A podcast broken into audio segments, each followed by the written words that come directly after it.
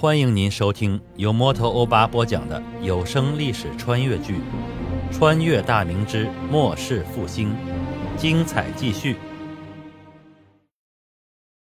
福建泉州府晋江县安海镇，一座占地广阔、规模宏大的宅院，占据了整个镇子的一大半。这就是横行东海与南海，垄断了大明与东洋、南洋各地贸易的。一方豪杰郑芝龙的宅院，政府位于安平桥以北，西从西底巷，北达西岸头，南临安平桥头，直通五巷口岸，占地一百三十八亩，结构为歇山式五开间十三架，三通门双火巷五进的院落，两旁一堂楼阁亭榭互对，环列为屏障。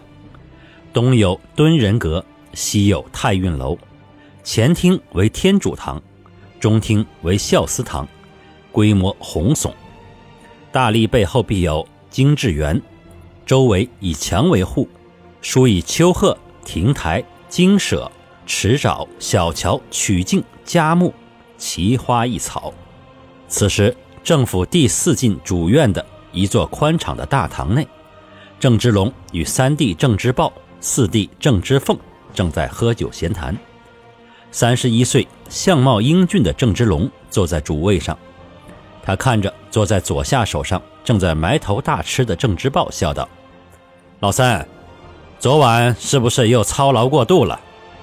这西洋女人人高马大，你可别过度贪色，伤了身子呀。”郑芝豹抬头用手抹了一把嘴边的油渍，笑道：“嘿嘿。”大哥，你还别说，这西洋妞的滋味确实与汉家女不同，在床上那是浪气冲天呢。哈哈，亏得咱兄弟日常打熬的好身板，一般人可真是吃不消啊。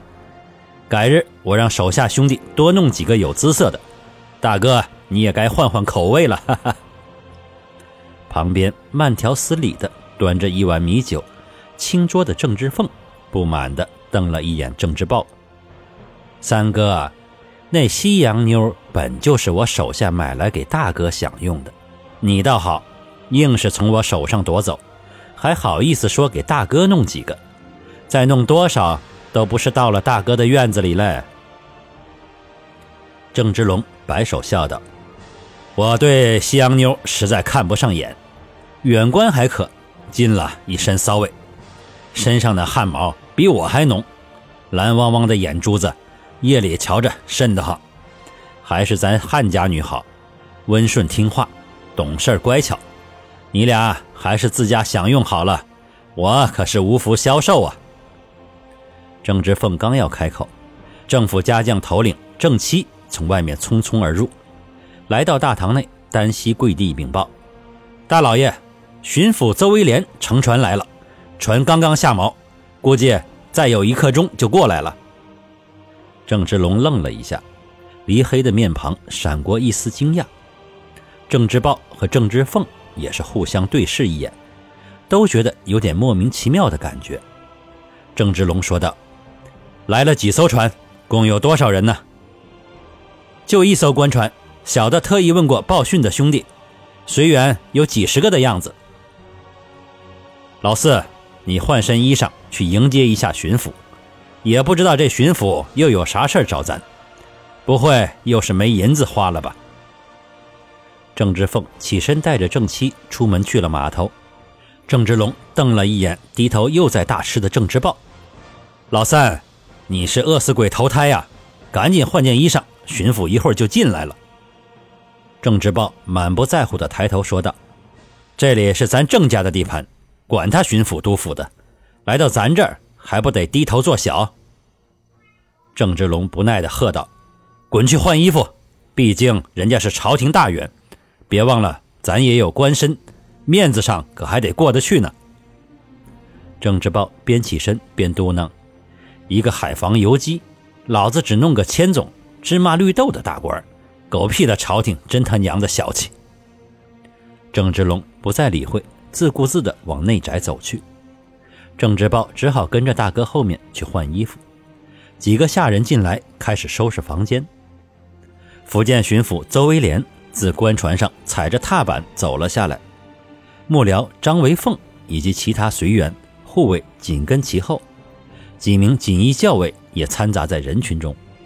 一身武官服色的郑芝凤赶忙迎上前去，口称大人，拱手作势要行跪大礼。邹威廉伸手赶忙把他搀住。郑千总不必多礼，本官与你也算是熟人，何须客气啊？崇祯五年时，郑芝龙率部击败了老对手刘湘，邹威廉便是坐镇之人。次年，更是率郑芝龙一系人马击溃了进占中左的荷兰红毛鬼，所以与郑氏一系首领还算相熟。郑芝凤笑道：“几年不见，老大人风采依旧。”不知这次来安海有何要事啊？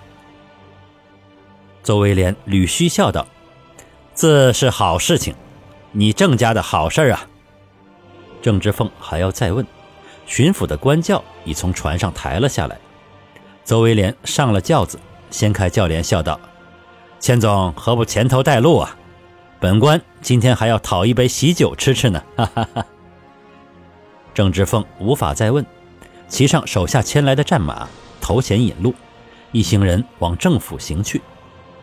码头离政府也就二里地。片刻之后，官轿在政府门前落下，护卫掀开轿帘，邹威廉欠身从轿里出来，整理一下衣冠后，负手站立在政府门前。郑芝凤从马上跳下，刚要请邹威廉入府，政府的大门忽然缓缓打开，一身熊皮补服。英姿挺拔的郑芝龙笑着从门内迎了出来，来到邹威廉身前，便要行大礼。邹威廉心中腻歪，但脸上含笑扶住郑芝龙。郑将军真是一表人才呀！几年不见，还是如此风神俊朗，老夫却是垂垂老矣啊！郑芝龙顺势直起身子，笑道：“哈哈，老大人您说笑了。自几年前一别之后。”一直未曾得见大人，下官甚为挂念。没曾想今日又能当面聆听老大人的教诲，下官幸甚幸甚。老大人，请。不愧是从年轻时便与各色人等打交道，郑芝龙的确是八面玲珑、长袖善舞之辈。邹威廉当先迈步入府，郑芝龙落后半个身子陪着。邹威廉的幕僚张维凤落后几步。由郑芝凤相陪，郑芝豹也远远地跟着，不愿上前掺和。巡抚衙门的人自有正妻招呼到另外一个院落里等待。穿过无数亭台楼阁，终于来到了郑芝龙兄弟几个前饭吃酒的大堂之内。郑芝龙恭请巡抚上座，然后自己和郑芝凤、郑芝豹陪在下手位子，张维凤则立在了邹威廉身后。众人坐定之后。郑芝龙拱手笑道：“老大人可真是稀客，不知此来有何见教？下官素知大人清廉之名，但好容易来到这偏僻陋室，下官还是要请老大人好好喝上一杯才是，还望大人赏脸呢。”哈哈。邹威廉暗里撇了撇嘴，心下道：“你这要算是陋室，那我家直接就是茅坑了。”面上却是笑容有加。今日郑将军便是不管饭，老夫也不走了，非要好好吃你一顿不可。老夫可是有好事相告啊！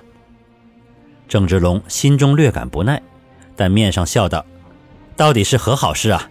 还望老大人直言相告。”左威廉收起笑容，郑重地说：“有圣旨给你，圣上知你兄弟几人不耐繁文缛节，特意传口谕给老夫。”要你不必摆设香案接旨，可见圣上很看重你啊！哈哈，郑将军，你升官了。接着，一名锦衣校尉手捧着明黄色、上有祥云图案的锦缎卷轴走上前来。邹威廉起身向北拱手致礼，然后双手接过圣旨。郑芝龙赶忙起身来到近前跪下，郑芝豹、郑芝凤也跪倒在他。郑芝豹、郑芝凤也跪倒在他身后。邹威廉将圣旨交到他手中，肃声说道：“圣上夸赞你内平群寇，外御强敌，特此简拔你为福建总兵。观音长子森为锦衣卫百户。你之王弟郑之虎属总兵衔，因封一子为锦衣卫百户。之豹擢为福建总兵麾下参将，之凤为游击将军。郑总兵，圣上非常看重你，你可要好好为朝廷效力，以报圣上之恩呐。郑芝龙精神也变得庄重起来，向北面磕头谢恩后。捧着圣旨站起身形，对郑芝凤说道：“老四，快去敦仁阁摆设香案，将圣旨供奉于上。”郑芝凤双手接过圣旨，应声而去。几名锦衣校尉将几人的官服、告身、腰牌等放于桌案之上。郑芝龙还比较矜持，郑芝豹则抓耳挠腮，一副喜不自胜的样子。郑芝龙喜气洋洋地吩咐郑妻，在镇上摆三天流水席，所有军民百姓尽情吃喝，每户百姓发银三两，所有名下兄弟每人发银十两。郑威廉等人不仅暗自咂舌，这得多少银子？怪不得都说郑芝龙富可敌国，果然名不虚传呢。郑威廉叹息一声，屡须不语。郑芝龙见状，心道。好戏来了，赶忙起身问道：“老大人有何忧心之事？不妨直言，只要下官能帮得上忙，一定尽力。”邹威廉皱着眉头：“郑总兵果然豪富啊，这牌面怕不得几千两银子吧？”“哎，本官听闻，圣上因为国库枯竭，不得不拿内帑支付剿贼抗奴所需的费用。”宫内的皇子皇孙们一顿饭甚至只有几个菜，圣上所穿的内衣之上竟然有补丁，老夫闻之不由心下发疼，双目落泪呀。说到后面几句，郑维廉眼眶内已经蓄满了泪水，张维凤也是叹息不止，几名锦衣校尉也是头垂了下来，郑芝龙兄弟几个顿觉尴尬不已。原本场内欢快愉悦的气氛迅速冷却下来。郑芝龙干咳一声：“呃呃，下官以为圣上身为天下之主，本该是富有四海。老大人不说的话，下官真不知此中内情。圣上如此厚待，下官理当厚报圣恩。这样吧，下官给圣上输银十万两，以资朝廷剿贼之用。”老大人，您觉得还成吗？邹威廉用衣袖轻拭眼角，勉强的笑道：“嗨，郑总兵有心了。十万两对于一个人来讲，足可供奉一家数十代享用了。但对于偌大的朝廷来说，实在是杯水车薪呐。哎，不说这个，咱们今天是为郑总兵几人祝贺来的，说这些不免扫了主人的雅兴。”走，咱们喝酒去。郑芝龙赶忙起身带路，众人步出大堂，穿过长廊，来到一处花厅之中。